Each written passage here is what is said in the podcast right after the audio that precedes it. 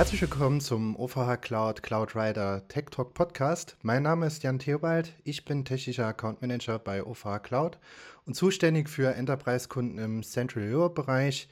Mit mir dabei habe ich noch den Michael. Hallo, mein Name ist Michael Kantner. Ich bin Senior Presales Engineer bei der OVH Cloud und helfe unseren Vertrieblern immer dann, wenn es um technische Fragen geht und helfe unseren Kunden, die richtige Lösung und Architekturen zu finden. Wir sind aber heute nicht allein, Jan. Richtig, genau. Wir haben heute zwei interessante Gäste. Und zwar ähm, haben wir hier einmal den Timo und einmal den Stief. Vielleicht möchte der Stief sich einmal kurz vorstellen. Das möchte er sehr gerne. Hallo zusammen, schön hier zu sein, mal in einem nicht eigenen Format. Äh, ich persönlich bin äh, Manager Solutions Engineering bei NetApp. Das klingt komplizierter als es ist. Das heißt, ich kümmere mich um eine Pre-Sales-Truppe von Überzeugungstätern, die sozusagen unser Lösungsportfolio zu unseren Kunden tragen und habe eine gemeinsame Vorgeschichte mit dem Timo. Genau, ja, äh, Timo Oswald, hi. Äh, ich bin Enterprise Account Executive im Team mit den, äh, ich sag mal, Überzeugungstätern vom Steve, sodass wir immer im Duo eigentlich beim Kunden auftreten und der eine kümmert sich um die Zahlen, der andere um die Technik, aber eigentlich verstehen wir beide beides, sodass wir da immer im Team aufschlagen. Genau. Ja, vielen Dank, dass ich hier sein kann. Ich bin sehr gespannt. Super, vielen Dank, ihr zwei. Äh, wir freuen uns auch sehr, dass ihr da seid, weil wir haben theoretisch jetzt auch eine kleine Vorgeschichte. Und zwar haben wir auch einen kleinen Videopodcast bei euch gemacht. Wir waren bei euch auch zu Gast. Auch vielen herzlichen Dank nochmal dafür. Und das Thema, das wir heute bekleiden, ist natürlich Storage. Michael, was kannst du uns dazu sagen? Wie könnte es anders sein, Storage? Wir hatten in den vorigen Folgen schon mal angerissen, dass Storage auch eine schöne Geschichte hat und eine nicht mehr ganz so leichte Sache ist, sondern sich auch gerne ein bisschen kompliziert gestaltet. Äh, deswegen möchten wir als erstes mal einen kleinen Überblick über, über Storage geben, wo das überhaupt so herkommt. Und der klassische Storage, den die meisten kennen, das sind halt Festplatten. Äh, Festplatten kennt jeder, das sind halt magnetische Disks, die halt fest sind und nicht so weich wie in den Floppy Disks.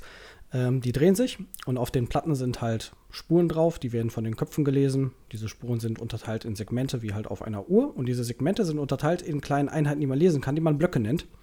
Und äh, daher kommt der Begriff hm, Block Storage. Unter Block Storage versteht man in der IT noch ein bisschen was weiteres, gerade in dem heutigen Cloud-Umfeld äh, geht das ein bisschen weiter, weil man mit Blöcken relativ viel machen kann. Man kann Blöcke äh, replizieren und miteinander vermischen, dann sprechen wir von RAID-Systemen. Ähm, man kann auf Blöcken allerdings auch ein Dateisystem schreiben, ähm, was dann halt äh, Programm erlaubt, über Dateioperatoren auf dieses Dateisystem zuzugreifen. Ähm, die Storage-Systeme haben sich ein bisschen, bisschen weiterentwickelt. Da gab es halt verschiedene Schnittstellen, ähm, halt SATA, SAS, SCSI, äh, da gibt es halt äh, ganz, ganz viele. Ähm, die Systeme, die jetzt aktuell sehr performant sind, das sind halt SSD-Systeme, die auf NVMe basieren. Das sind also Systeme, die direkt an die ähm, PCI-Lanes der CPU angeschlossen sind. Das ist halt so das Schnellste, was wir haben derzeit. Deswegen können wir da auch äh, kein RAID mehr machen. Ähm, das Dateisystem selber, da gibt es einen ganz tollen Standard, der nennt sich POSIX.io. Äh, der stellt Dateioperatoren zur Verfügung, damit halt Applikationen auf Dateien zugreifen können. Und in der modernen IT unterscheiden wir halt zwischen Dateien und Objekten. Object Storage hat man in der Cloud wahrscheinlich auch schon viel gehört. Ähm, ein Objekt ist was anderes als eine Datei. Eine Datei kann man nämlich äh, öffnen, man kann da drin äh, suchen, man kann an eine gewisse Stelle springen, äh, einzelne Segmente lesen und schreiben. Das kann man mit Objekten alles nichts. Ähm, Im der IT ist es natürlich interessant, dass man das Storage-System auch im Netzwerk erreicht. Und je nachdem, an welcher Stelle wir ein Storage exportieren, äh, sprechen wir von verschiedenen Storage-Systemen. Ähm, wenn man ein Block-Storage ähm, exportiert, dann hat man früher das Ganze SAN genannt. Das sind halt Protokolle wie Fiber Channel, ähm, iSCSI. Da gibt es halt ganz, ganz viele äh, Netzwerkprotokolle, die halt Block-Storage übertragen. Äh, es gibt auch eine Betriebssystemschicht, die das abstrahiert hat äh, und ähm, als Cloud Storage bereitstellt. Zum Beispiel Cinder ist da äh, ganz groß im Kommen. Äh, es gibt aber noch viele weitere. Ähm, das Interessanteste in der IT ist jedoch das exportierte Dateisystem. Das ist quasi die Dateifreigabe, die jeder schon mal kennt, die jedes Unternehmen kennt, die jeden begleitet hat und den jeder schon mal verwendet hat. Dann sprechen wir von einem NAS oder von einem sogenannten File Storage. Das ist meiner Meinung nach der Storage, der äh, die bewegteste Historie hat, der uns schon ewig begleitet, schon seit vielen Jahrzehnten und der uns wahrscheinlich auch noch ewig weiter begleiten wird, auch wenn Object Storage kurz im Kommen ist. Ähm, Dateioperationen brauchen wir eigentlich immer. Und weil wir heute über Storage sprechen und explizit über File Storage sprechen, äh, freuen wir uns, dass wir halt ähm, wunderbare Leute von NetApp da haben, die damit ebenfalls schon Jahrzehnte Erfahrung haben, nicht nur persönlich, sondern auch als Unternehmen. Und ähm, vielleicht könnt ihr uns mal ein bisschen erzählen, was so die klassischen Use Cases für File Storage sind. Also äh, klassische Use Cases. Einer davon zum Beispiel äh, die Urlaubsfotos äh, im Home-Share zu speichern. Nein, Spaß beiseite. Also viele haben schon gehört, dass die Dateisysteme bei den äh, Kunden dann auch immer voll sind, weil irgendwie die Urlaubsfotos da reingewandert sind. Das ist natürlich kein Use Case, aber das geht von SAP über äh, die E-Mails, die im Exchange auf dem NAS liegen, äh, über die verschiedensten Sachen, mein VM, was ich drauf hoste, meine Containerplattform. Also wir haben da wirklich eine Hülle und äh, Fülle an, an Anwendungspotpourri schon fast, was auf, auf ähm, Netzwerkspeichern läuft. Steve, hast du einen Lieblings-Workload, der auf FileShares läuft? Boah, ja, gute Frage. Ich erinnere mich gerade so an den ersten Workload, den ich damals mal kennengelernt habe. Das waren so die Gruppenlaufwerke an der Uni, beziehungsweise dann auch beim, äh, bei meinem dualen Studienpartner so. Jeder hat sein Homelaufwerk, ja, das hieß dann Steve und dann hatte ich da meine Sachen drin, dann gab es Gruppenlaufwerke, es gab quasi diese Ablage für alles, was dann so später mein SharePoint wurde. Ich glaube, einen Lieblings-Use-Case habe ich nicht, aber ne, so wie wir das im Podcast handhaben, ich würde das gerne mit, wenn da irgendwas mit KI oder so wäre, dann glaube ich so meins. Ne? Also wo liegen meine Trainingsdaten zum Beispiel für ein neuronales Netzwerk und wie komme ich da möglichst schnell ran, damit ich auch ein effektives äh, Training machen kann. Kurze Fangfrage an alle. Wer möchte? Weiß einer, was ein Server-Message-Block ist? Nein? Michael? Du? Aktuell keine Idee. SMB. Habt ihr schon mal SMB? Genau, Oh, natürlich. SMB. Natürlich. niemand, niemand kennt den Begriff Server Message Block. Ich benutze das gerne mal so als kleine Fangfrage.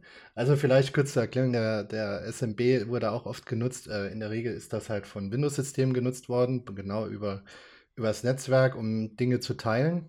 Ähm, oftmals halt auch im Uni-Bereich. Und äh, ich, ich hatte mal so, so einen Fall, ähm, als ich angefangen habe mit IT, da war ich noch relativ jung und äh, ich fand, äh, fand immer die Idee cool, Dateien übers Internet zu scheren. Und ich hatte mal SMB aufgeschaltet für ins Internet.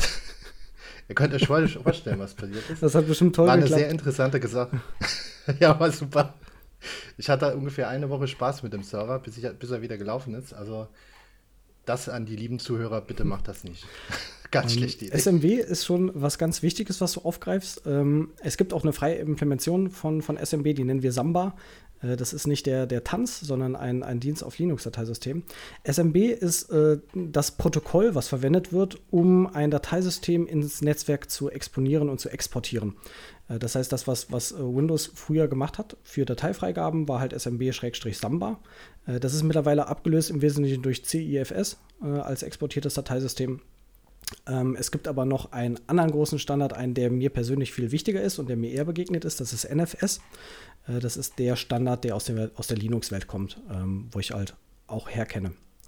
Wir haben beim, beim letzten Mal über Servernamen gesprochen. Ähm, mein erster File-Server hieß Hercules, weil es der war, der im Unternehmen am meisten stemmen musste. Ähm, habt ihr auch alte File-Server?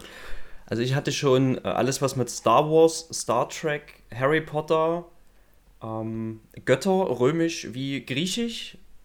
Ja, also Zeus hatte ich oft so als ne, der Allmächtige und Poseidon. Und also Poseidon hatte immer so einen, so einen schlechten Beigeschmack, ne, weil das irgendwie immer was mit Unterwasser zu tun hatte. Wobei das ja vielleicht auch ein Thema für euch dann wiederum ist, was das, was das Thema Wasser und so weiter angeht. ähm, aber ja, es war alles dabei, was irgendwie einem externen möglichst schlecht dabei unterstützt hat, zu verstehen, was die Kiste tut. Okay, danke. Vielleicht noch kurz zur Erklärung, äh, was NFS denn überhaupt bedeutet. Das ist das äh, Network File System. Äh, für diejenigen, die vielleicht die Abkürzung auch nicht kannten, äh, nur, nur gerade noch als ein kleiner Einschub. Genau, richtig. Letztes Mal, also ich hatte nur griechische äh, Namen für Server. Ähm, ich hatte letztes Mal erzählt, der Hermes war mein Liebling. Mit dem hatte ich immer zu kämpfen. Der gute E-Mail-Server? Hermes. Der Hermes. Der E-Mail-Server, genau. War der E-Mail-Server zufällig? Ja, genau, richtig. Ja, natürlich, natürlich, klar. Was, was sonst? Ja. Timo, hattest du Berührung? Äh, ja, also ich bin jetzt nicht so tief in der Technik unterwegs gewesen bei meinen Kunden, aber ich habe doch äh, durchaus mal mitbekommen, zum Beispiel, dass es auch Kunden gab, die am Ende des Tages ähm, Früchte hatten. Das hat dann, äh, dann hat der das Unternehmen halt mit, mit Obst gehandelt als Beispiel und dann gab es halt den Bananenserver, den Apfelserver und so weiter. Also die, man hat schon die witzigsten Sachen dann doch durchaus mal mitbekommen, weil die äh, Administratoren ja auch ihre Lieblingscharaktere ähm, von Filmen zum Beispiel, also auch, auch Herr der Ringe habe ich dann schon gesehen. Äh, ja, Wahnsinn, was, was es da draußen so gibt, ja. Ja, gut, der Server das Gollum. die guten alten Pet-Server. Ja, genau. Der Server Gollum. ja, genau. Hatte ich jetzt auch noch nicht, aber ja. stelle ich mir gerade vor, was das vielleicht für einen Server hatte. Was hatte der für einen Dienst? Das vielleicht war der Honey Server von der Finanzbuchhaltung. oder, oder als Honeypot vielleicht, aber wer weiß. Nein, das ist schön. Super, danke für eure Anekdoten.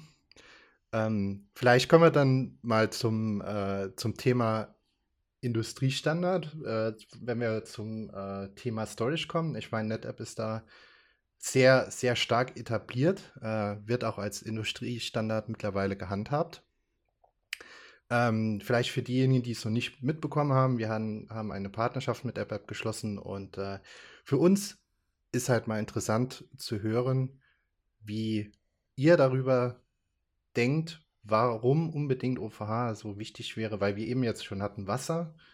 Was könnte da irgendwie damit einhergehen? Timo? Ja, also wir haben ja mit vielen, mit vielen Kunden zu tun und kennen viele Kundensituationen und äh, jetzt könnte ja aufkommen, naja, wie sind jetzt OVH und NetApp irgendwie zusammengekommen? Ne? Und wir haben immer Situationen, wo Kunden sagen, ja, wir, wir möchten mit dem und dem zusammenarbeiten. Und wir kennen das halt von der anderen Seite aus, dass wir quasi auf Partner zugehen und sagen, Mensch, wäre das was, wo man zusammenarbeiten kann? Und die, ich sag mal, bestmöglichste ähm, Technologie aus beiden Häusern zusammenbringen kann, um das Bestmögliche für den Kunden bereitzustellen. Und du hast es gerade angesprochen mit dem Wasser. Da war ich sehr beeindruckt, äh, dass ihr quasi alles, was ihr da macht, am Ende des Tages fast selbst fertigt, zusammenbringt und das Ganze mit Wasser kühlt und dementsprechend super nachhaltig seid äh, wenig Energie verblasen wird, das Ganze halt über äh, kleine, ich nenne es jetzt mal in Anführungszeichen kleine äh, Wärmetäuscher übers, übers Dach abgegeben wird, weil das halt faktisch nicht mehr merkbar ist. Und äh, die Geschichten sind für mich persönlich, und deswegen gehe ich da auch mit Überzeugung rein und würde das zum Beispiel auch bei meinen Kunden platzieren, wenn die sagen, Mensch, kennst du da jemanden? Ähm, extrem wichtig, weil das eine Sache ist, wo man, glaube ich, mit gutem Gewissen Hyperscaler ähm, Scalability konsumieren kann die am Ende des Tages aber auf meine Bedürfnisse passt und das äh, liefert, was ich da eigentlich brauche. Ne? Und das, das Ganze halt noch so grün und nachhaltig, wie es geht, äh, mit der Technologie von uns gepaart ist in meinen Augen erstmal das, äh, was, was es so wertvoll macht, solche Partnerschaften zu schließen.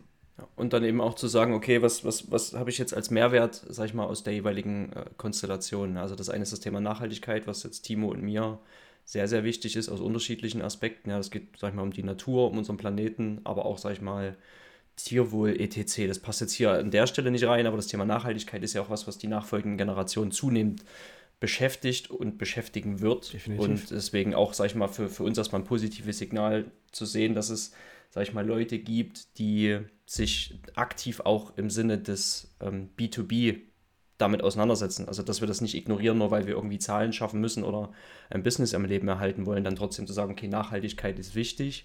Und was für mich auch so die, so der, der Game Changer war, die auch in den Gesprächen mit euch, so dieses, okay, wenn ich jetzt in den Supermarkt gehe und denke über Nachhaltigkeit nach, dann ist das automatisch gefärbt von teuer und aufwendig und das macht irgendwie alles ne, für den, sag ich mal, Otto normal wenig Sinn. Ne? Und ihr habt uns ja da auch schon, schon eines Besseren belehrt. Genau, das, was ähm, die meisten Kunden ähm, wissen, was vielleicht nicht jeder da draußen weiß, die OVH traut, wir sind äh, fast vollständig vertikal integriert. Äh, das heißt, ähm, wir bauen uns unsere Server selber und kühlen die mit Wasser und zwar bis runter auf der CPU. Das ist äh, ein richtiges äh, Hardpiping in den Server-Chassis, die wir halt selber bauen. Entsprechend bauen wir halt auch die Racks selber, wo die Wasserzirkulation drin fließt ähm, und die Rechenzentren, in denen dann diese Racks stehen. Und ähm, das heißt, unser Rechenzentrum mit einem relativ geringen Power Usage Efficiency ist halt der, der Messwert, also wie viel Waste-Energie hat man in einem Rechenzentrum, der liegt bei uns bei 1,09. Ähm, das ist der, der, der kleinste. Ähm, die meisten anderen in Europa, die liegen so äh, um, um 1,4 bis 1,6, äh, wenn die mit Luft füllen. Das heißt, die haben 40 bis 60 Prozent von der von dem, was sie an Rechenleistung haben, müssen die nochmal für die Kühlung und für alles drumherum investieren. Und äh, durch die Wasserkühlung, die ist halt super effizient. Wir haben auch, äh, das ist ein geschlossenes System, das heißt, wir haben auch einen ganz, ganz geringen äh, Water, Water Usage Efficiency ähm, Wert. Der ist halt äh, super gering. Ich glaube, der liegt bei 0,21. Ähm, wir haben halt relativ energieeffiziente Rechenzentrum und wir kaufen halt ähm, Ökostrom ein, also nicht nur CO2-neutral, sondern, also Atomstrom ist ja quasi auch CO2-neutral, aber äh, das sind, ist halt zertifizierter Ökostrom und die Rechenzentren werden halt ähm, grün betrieben. Und durch diese vertikale Integration, weil wir einfach alles selber bauen und äh, die komplette Supply Chain unter unserer eigenen Kontrolle haben, ähm, sind wir natürlich auch relativ günstig, weil wir müssen keine äh, Wartungsverträge mit Serverherstellern haben, äh, wir müssen keine, keine, keine Racks kaufen unser Rechenzentrum brauchen keine aufwendige Klimaanlage, wir brauchen kein Reinraumsystem, wir brauchen kein, kein Überdrucksystem. Das ist eher industriell. In unserem Rechenzentrum findet man auch hier und da ein bisschen Staub, was man in anderen Rechenzentren nicht findet, weil wir einfach keinen, keinen großen Airflow brauchen, um die, um die Server zu kühlen. Und ähm, moderne Computersysteme können halt sehr leistungsfähig sein. Ich hatte gerade schon ein bisschen erzählt, dass äh, NVMe, also äh, Disks, die, äh, also Solid-State-Disks, Festplatten, die direkt an den Prozessor angeschlossen sind. Das ist ja letztendlich das, was NVMe macht, ist halt die schnellste Form von Storage, die man bereitstellen kann. Und äh, das unterscheidet halt ein modernes Computersystem wenig von äh, einem modernen Storage-System. Äh, früher waren die halt hochgradig unterschiedlich. Da hatten die Storages ähm, spezialisierte CPUs, spezialisierte Architektur. Ähm, das wisst ihr wahrscheinlich besser als ich dass es da äh, sehr viele andere Sachen gab. Ähm, mit der Weiterentwicklung von modernen CPUs und mit den breiten IO-Ports, die diese CPUs mittlerweile haben und der Möglichkeit, den Storage direkt anzuschließen, hat man halt hochperformante Systeme. Und die haben wir halt auch. Das sind ähm, Systeme, die haben halt NVMe only, haben noch einen Optane-Disk als äh, Cache und eine große CPU, die das Ganze zusammenhält. Ähm, das ist dann halt ein Storage Node und über diese Storage Nodes, die kann man zusammen clustern und darüber kann man eine Software laufen lassen. Und diese Software kann halt sein, dass man da, weiß ich nicht, ein VMware Visa drauf baut. Ähm, man kann äh, sich ein eigenes Storage-System bauen. Äh, es gibt aber auch eine Software namens OnTap Select, äh, die man, wenn man mit NetApp partnert, durchaus auch darauf laufen lassen kann und damit NetApp-Funktionalität auf einen x86, also auf einen klassischen Server bringt äh, und damit ein Feature-Set äh, erreicht, was äh, in den offenen Standards nicht verfügbar ist. Denn wir versuchen halt nach Möglichkeit Open Source zu verwenden und offene Standards wie möglich ist. Da, wo es aber äh, gute Industriestandards gibt, die fest etabliert sind, greifen wir natürlich auf das zurück, was am Markt hergibt. Das Protokoll, was, was ihr da verwendet, ist halt auch äh, NFS. Das ist zumindest das Protokoll, was wir aus eurem Produkt benutzen, um halt einen Enterprise File Storage an die, an die Kunden bereitzustellen. Und da ist für uns natürlich diese Kooperation ähm, super, weil ihr seid einfach die Storage-Experten und äh, ihr habt ein tolles Feature-Set und das äh, als Cloud-Lösung on Demand bereitzustellen in Häppchengrößen, die halt nicht erfordern, dass man neue, neue Storage-Köpfe kauft, äh, ist halt für die Kunden wahrscheinlich auch sehr interessant. Ähm, ich habe jetzt noch keinen Preisvergleich gesehen zu On-Prem-Lösungen, ähm, geclusterte NetS-Systeme, wie die sich preislich mit, mit unserem Angebot verhalten. Ähm, ich will aber hier auch nicht, nicht viel kaufmännisch sprechen. Es geht um die Technologie und die ist halt super spannend. Ich sag mal so, ähm, wir sind ähm, im Enterprise Storage On-Prem, äh, Marktführer seit, keine Ahnung, 24, 26, 28 Quartalen, ähm, sodass man eigentlich davon ausgehen kann, dass auch On-Prem gar nicht zu teuer ist, sondern halt eher sein Preis wert ist. Und äh, die, du hast es gesagt, dieses in die Cloud bringen und dann halt on, on demand macht es dann halt ja eher noch, noch äh, schmackhafter, das Ganze zu konsumieren, äh, weil man halt nicht ständig irgendwie Hardware tauschen muss oder oder oder. Für uns war das ja auch eine Herausforderung zu sehen. Naja, unsere Kunden bewegen sich, und äh, ich, ich nehme jetzt mal euch als Partner mit eingeschlossen als unsere Kunden, bewegen sich in Richtung Cloud und wollen irgendwie das Ganze jetzt nicht mehr so konsumieren wie bisher. Und äh, dieses OnTap Select ist ja an, an, sich das Betriebssystem, was den File-Share auf der NetApp an sich bereitstellt. Und das ist halt quasi exportiert worden, um das halt auf, auf Servern bereitzustellen und dementsprechend halt auch in der Cloud. Äh, kurze Anekdote vielleicht dazu, wenn ich die Zeit habe. Na klar. Ähm, die, genau, also wo haben wir gestartet oder wo sind wir gestartet als NetApp? Also ich selbst bin jetzt äh, 32 Jahre alt, bin jetzt nicht von Anfang an dabei gewesen, 1992 gegründet. Aber äh, die Kollegen, die es damals gemacht haben, äh, das ist mal erzählt worden als Anekdote, die haben quasi das OnTap damals entwickelt und haben das quasi als ähm, Software-Defined Storage mitgenommen und sind bei einer großen Universität aufgetaucht und haben gesagt, Mensch, äh, wir würden das hier gerne betreiben für euch. So, das kann hier FileShares sehr gut. Wir sind ja auch The Filer Company, ne, die Geister, die du riefst. Und wollten dann quasi Software Defined Storage dort platzieren. Und die haben gesagt, ey, wir haben hier für so viele Millionen äh, Dollar Hardware gekauft. Wir können jetzt nicht einfach was als Software nebenstellen, die das jetzt übernimmt. Wir brauchen Hardwareboxen dafür. Und so sind wir quasi vom, von der eigentlich entwickelten Software-Defined Company zu einer Hardware-Company geworden, um dann irgendwann 20, 30 Jahre später wieder zu einer Software-Defined Company zu werden, um die ganzen Sachen dann äh, auch wieder als Software bereitzustellen. Aber ursprünglich geplant war das eigentlich mal als Software-Only auf Hardware, die es schon gibt, die dann halt aber zu den NetApp-Boxen geworden sind, zu den Network Appliances, wie wir anfangs hießen, die man sich quasi ins Netzwerk schraubt und dann File-Services bereitstellt. Das, das Interessante dabei ist, Timo, wir haben zu viel Zeit miteinander verbracht, weil ich wollte genau dieselbe Geschichte erzählen. Jetzt warst du schneller, aber ich würde ergänzen, äh, im Sinne von, also NetApp hat als Software-Company begonnen, ähm, hat zwischendurch aufgrund eben solcher Geschichten gesagt, okay, wir müssen das oder wir sollten das unbedingt irgendwie noch mit Blech kombinieren, aber das eigentliche Asset, über das wir ja reden und auch der Grund, warum diese Partnerschaft überhaupt zustande kommen kann, ist, dass wir sagen, okay, eure, euren Industriestandard zu nehmen, das heißt, ihr ne, produziert euer eigenes Blech, ihr habt eure eigene Wasserkühlung, ihr habt sozusagen eure eigene Hardware entwickelt. Und wir haben uns aber soweit von der Hardware ja eigentlich gelöst, beziehungsweise nie so sehr daran gebunden, dass wir jetzt sagen können, ne, die Software, die seit 30 Jahren existiert und die auch, sag ich mal, zu Recht diese Marktführerschaft in vielen Aspekten in Anspruch hält, dass man sagen kann, okay, wir packen jetzt einfach, wir nehmen das Asset, wir nehmen die Features, wir nehmen die Funktionalitäten, alles das, was uns so besonders macht und packen das einfach auf jedes erdenkliche Blech mit einer, mit einer standardisierten Infrastruktur. Und nur so sind wir ja in der Lage, genau diese hybriden äh, Szenarien zu bauen, dass wir sagen, wir haben so ein bisschen was im eigenen Rechenzentrum, ein bisschen was läuft bei der, bei der OVH Cloud und damit können wir dann im Prinzip all diese flexiblen Use Cases abbilden, so wie wir das mit unseren Kunden am Ende des Tages brauchen, sodass der Kunde glücklich ist. Das ist ja, deswegen stehen wir alle früh auf, wir wollen unsere Kunden glücklich machen. Na klar. Super, vielen Dank äh, für, den, für den Einblick in euer, euer Wertegang. Äh, das heißt, wenn man es jetzt so ein bisschen zusammen, äh, zusammenfasst, ähm, klassisch kommt ihr aus dem On-Prem-Geschäft. Äh, natürlich der Wandel ähm, in die Cloud äh, ist jetzt auch nicht an euch vorbeigegangen. Ihr habt ähm, euch Gedanken gemacht, nicht nur Gedanken gemacht, was die Kunden wollen, sondern auch ein bisschen weiter gedacht, äh, überlegt, ja, was gibt uns auch äh, oder wie können wir auch ähm, in Anführungszeichen Natur was Gutes tun.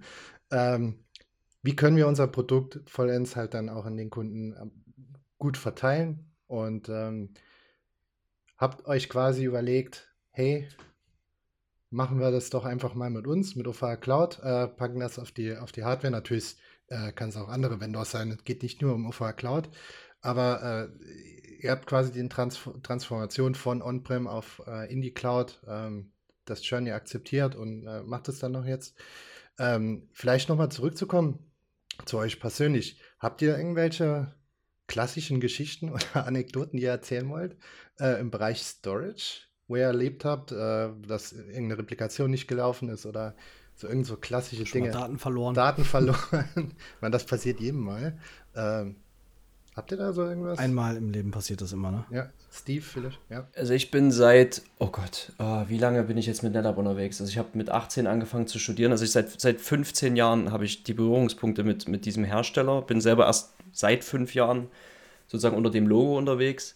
Aber mir persönlich, und das ist jetzt wirklich, also das ist nicht geflunkert, mir persönlich ist im Kontext NetApp kein einziger Fall bekannt, wo wir mit Datenverlust in irgendeiner Form zu tun hatten. Weil das im Prinzip das Einzige ist, was wir uns ganz oben auf die Fahne geschrieben haben. Ne? Wir Data Management, Data Driven, wenn wir nicht sozusagen auf die Daten unserer, auf die Daten unserer Kunden aufpassen können, dann haben wir sozusagen unsere oberste Prämisse nicht eingehalten. Ja, und also ich weiß nicht, Timo, ob du mich eines Besseren belehrst und wie gesagt, keine Werbeveranstaltung. Aber aufgrund dieser Software und aufgrund dieser Technologie ist Datenverlust, also ich kann jetzt nicht garantieren, dass er ausgeschlossen ist. Ja, manchmal kommt ja auch Layer 8 und Layer 9 ins Spiel, also der User und gegebenenfalls mit Vorsatz. Aber dafür gibt es unterschiedliche Technologien, die genau diese Sachen verhindern, sei es jetzt Ransomware Protection ähm, oder einfach, sag ich mal, Snapshots zu haben, um auch einfach mal irgendwie in der Zeit so ein bisschen hin und her springen zu können. Äh, insofern lehne ich mich mal weit aus dem Fenster und äh, behaupte, dass wir eigentlich alles Erdenkliche tun, um genau diese Situation nicht zu erfahren, glücklicherweise. Und deswegen habe ich keine Anekdote in diesem Kontext. Also ich hatte, ich hatte ein paar Anekdoten parat, wo äh, ich sag mal, wenn, wenn zum Beispiel mal ein System ausgefallen ist, äh, wir dann aber quasi einfach aus dem Snapshot vom anderen System die Daten wieder herholen konnten, dann haben wir halt so RTO, RPO-Betrachtung, also der Zeitpunkt, wann wir denn das, das Backup oder das Disaster Recovery geschrieben haben, zu ähm, wie lange dauert es, das wiederherzustellen, dass wir auf den letzten Punkt zurück müssen. Aber dafür haben wir halt dieses Netz und doppelten Boden, um das machen zu können. Und dann Works ist designed, hat man halt manchmal minimal, äh, je nachdem, wie es halt konfiguriert, und, aber halt Works, Works ist designed, äh, dass man dann ein paar Daten halt über den Haufen schmeißen muss. Aber meistens, und das ist jetzt toi toi toi, ich klopfe auf Holz, ähm, passiert das halt nicht. Und auch wenn so eine Ransomware-Attacke kommt und äh, man panisch angerufen wird, Mensch, wir sind hier mit Ransomware befallen, und man die Leute beruhigen kann, es ist gut, dass ihr mit uns äh, zusammenarbeitet und wir jetzt hier das Ganze wieder gerade ziehen können, weil wir halt auch von anderen Kunden erlebt haben, dass es dann einfach Tage, Wochen und wirklich viele, viele Manntage dauert, bis die irgendwie halbwegs wieder online sind und unsere Kunden da ähm, ziemlich gelassen rangehen können, weil diese ganze Snapshot-Thematik, die einfach ein wirklicher Gamechanger sind. Das ist keine Netz, äh, keine, keine Marketingveranstaltung, sondern äh, aus dem Leben eines Administrators Gamechanger. Also wirklich, wir nehmen das immer so hin, als wenn es das, das Normalste der Welt wäre, aber eigentlich ist es das Beste seit geschnitten Brot, dass man einfach auf Snapshots zurückgehen kann und äh, die einfach in dem Sinne Ransomware Protection at its best bieten und man einfach zurückgehen kann.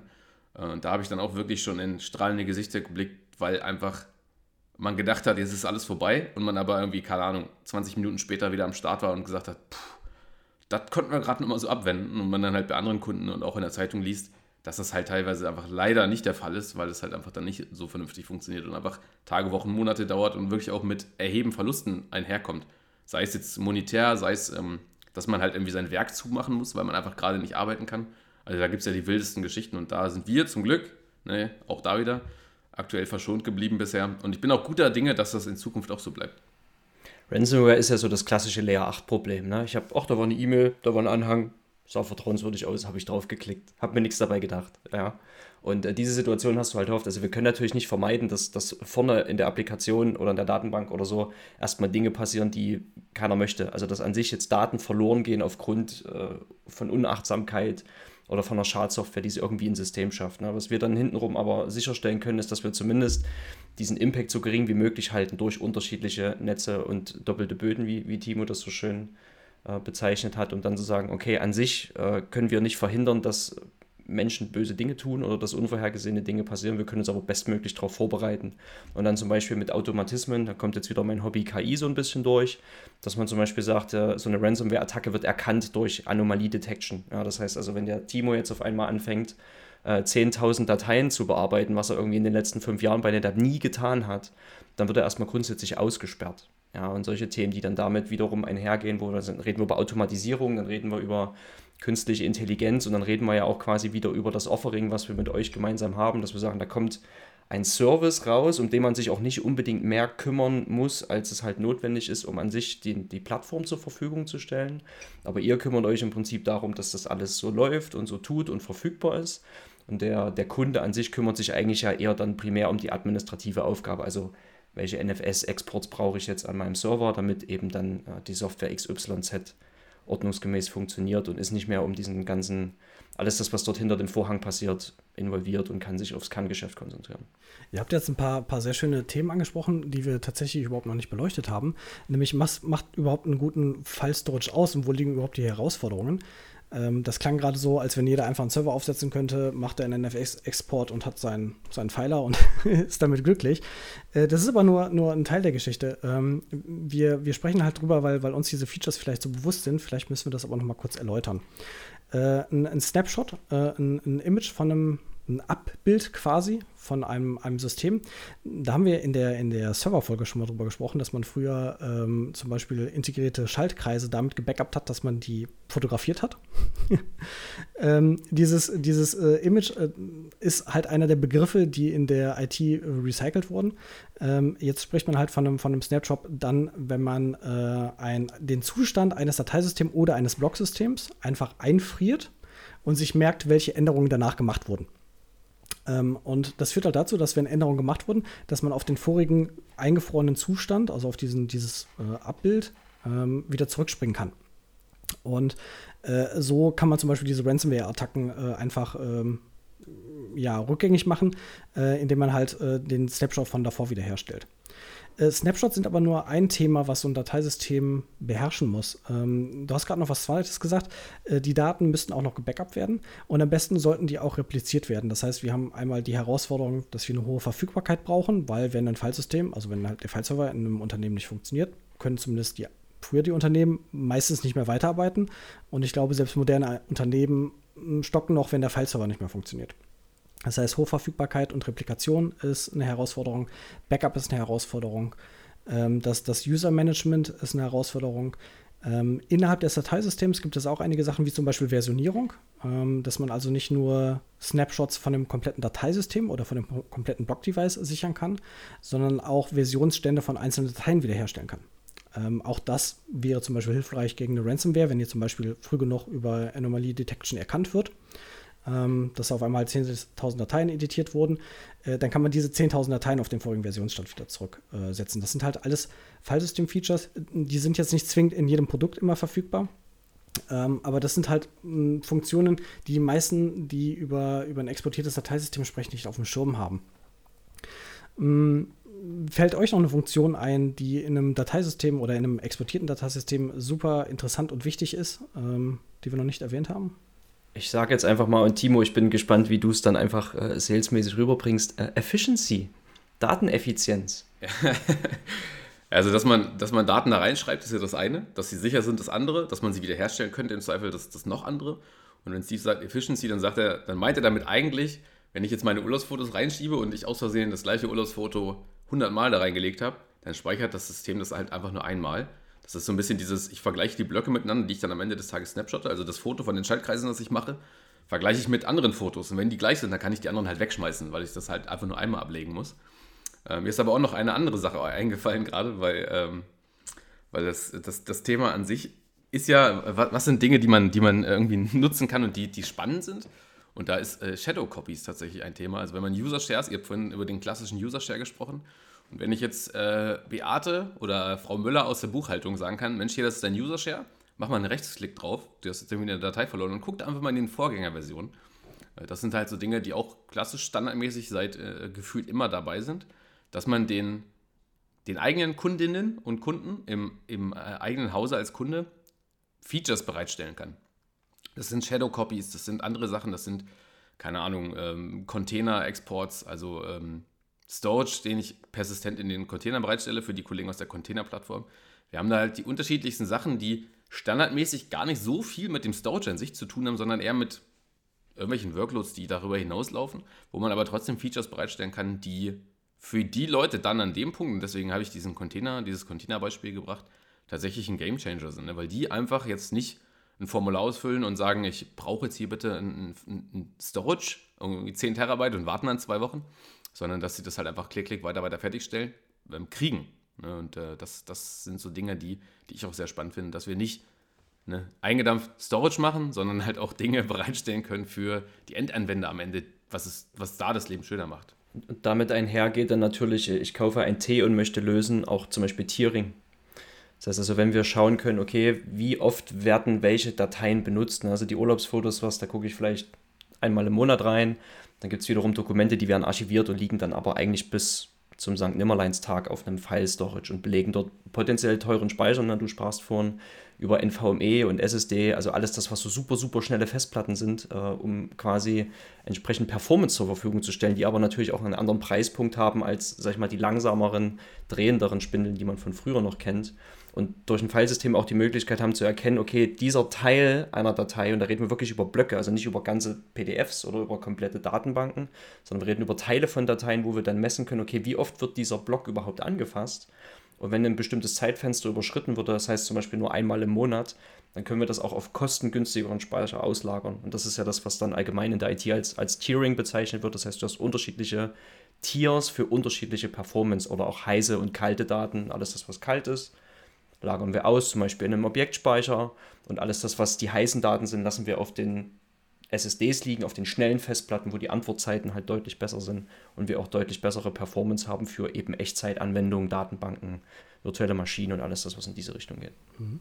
Wenn sich jetzt jemand fragt, warum das auf Blockebene passiert, dafür gibt es zwei gute Gründe. Erstens, auf Blockebene ist es einfach granularer. Man kann also viel feiner gucken. Das gilt auch für die Deduplizierung, ähm, was der Timo gerade beschrieben hat. Äh, der zweite Grund ist, ähm, man kann das mit verschlüsselten Daten machen. Ähm, wenn das Dateisystem, was da drauf liegt, verschlüsselt ist, kann ich nicht mehr auf Dateiebene gucken, weil ich dafür das Dateisystem entschlüsseln müsste. Wenn ich es auf Blockebene mache, kann da ein verschlüsseltes Dateisystem drauf sein und ich kann es halt trotzdem auf äh, Dateiebene gucken. Ähm, Jan, willst du uns noch was äh, erzählen aus deinem, deinem äh, Alltag, was, wo, wo Kunden File Storage einsetzen, was so für die die wichtigsten Use Cases sind?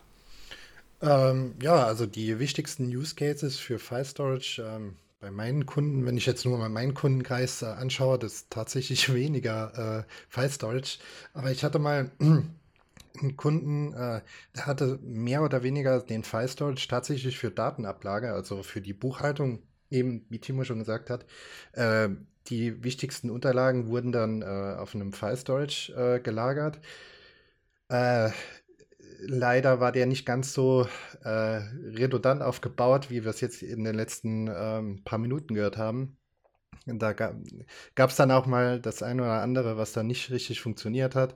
Ähm, das hat aber eher an den klassischen Layer 8 und 9 Problemen gelegen, äh, nicht auf der Software. Also tatsächlich wenn wir uns das jetzt so anschauen, ich meine, NetApp kann ja nicht nur äh, File Storage, kann ja auch andere Dinge. Ähm, aber bei meinen Kunden war tatsächlich File Storage mehr wirklich die klassische Datenablage, Datenverwaltung. Und ähm, hier ist halt auch die, die, das, der positive Vorteil, weil man halt auch äh, das überall aufspielen kann, dass es halt auch in einem Land bleibt, nicht verteilt wird äh, oder irgendwo anders hingeschoben wird, die Daten. Ähm, weil natürlich Buchhaltungsdaten will man ungern ins Ausland irgendwo hin exportieren. Das äh, möchte, glaube ich, niemand. Ähm, deswegen ist das äh, für meine Kunden in der Regel immer sehr wichtig, dass die Dinge im Land bleiben. Und äh, da haben wir hier eine super Lösung, weil die, wie ihr schon eben so toll erklärt habt, sie überall aufsetzen kann, dort, wo es äh, quasi äh, Compute-Ressourcen gibt, kann man so sagen. Ne? Äh, und das gleiche gilt auch bei uns. Ähm, ja, soweit zu meinen Kunden. Hast du noch irgendwas, Michael, was du in deinen Presets, du kommst wahrscheinlich mehr äh, bei File Storage irgendwo mal in Berührung bei den Kunden? Naja, es ist, es ist bei den Kunden immer eine, eine Herausforderung. Die meisten haben On-Prem on tatsächlich noch NAS- und SAN-Lösungen stehen. Ähm, die würden die am liebsten eins zu eins im Rechenzentrum weiter betreiben. Ähm, man muss aber, also bei Daten gibt es halt mittlerweile so viele unterschiedliche Daten und so unterschiedliche Use Cases, äh, dass man die auf spezialisierteren Storage bereitstellen muss. Und da ist eher die Herausforderung, den Kunden davon zu überzeugen, dass er vielleicht nicht nur ein Storage-System braucht, sondern dass der mehrere spezialisiertere Storages braucht. Was in der Cloud ja im Prinzip kein Problem ist, weil man die ja beliebig klein quasi ähm, beziehen kann und nicht große Systeme hat. Man braucht also keine Angst davor haben, ähm, auch da anzufangen und nachträglich noch zu sortieren. Man kann halt in den, in den Daten auch wieder schrumpfen. Ähm, da ist eher die Überzeugungsarbeit dem Kunden zu erklären, dass es verschiedene Systeme für verschiedene Anforderungen gibt.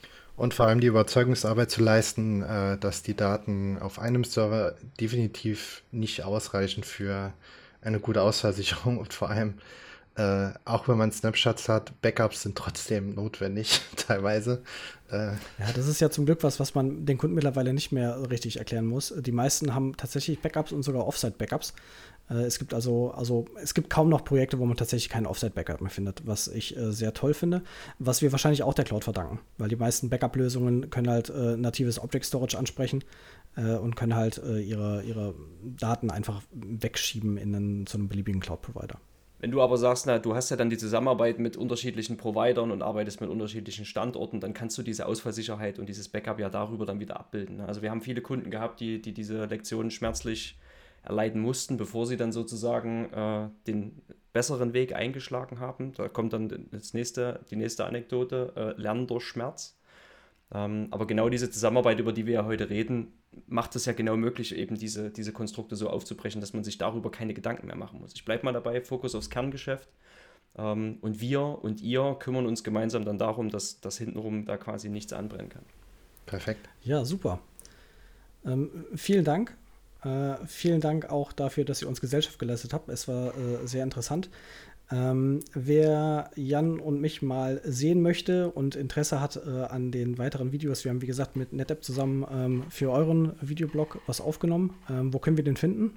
Äh, wir werden den auf unterschiedlichen Plattformen zur Verfügung stellen. Primär erstmal geht das immer Richtung LinkedIn. Äh, wir haben aber mittlerweile auch eine Plattform, die nennt sich äh, NetApp TV, also netapp.tv, die dann, sage ich mal, auch unterschiedlichen Content zur Verfügung stellt. Es gibt einen YouTube-Channel.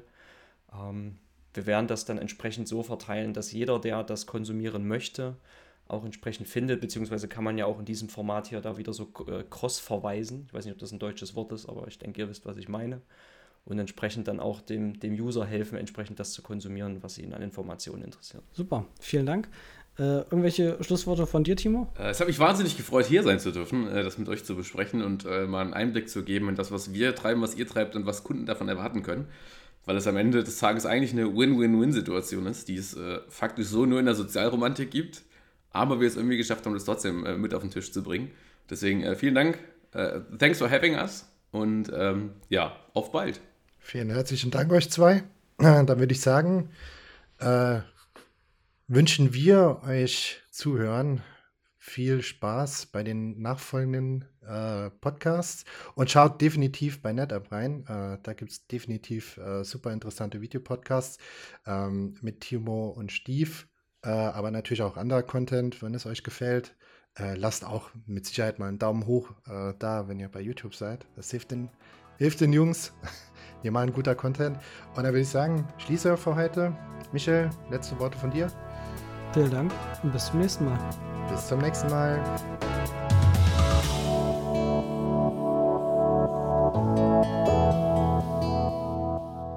Jetzt kommen die Outtakes, ne? Um, ähm, also ich lasse mal das Recording noch laufen, weil meistens kommt ja jetzt der, der richtig gute Content.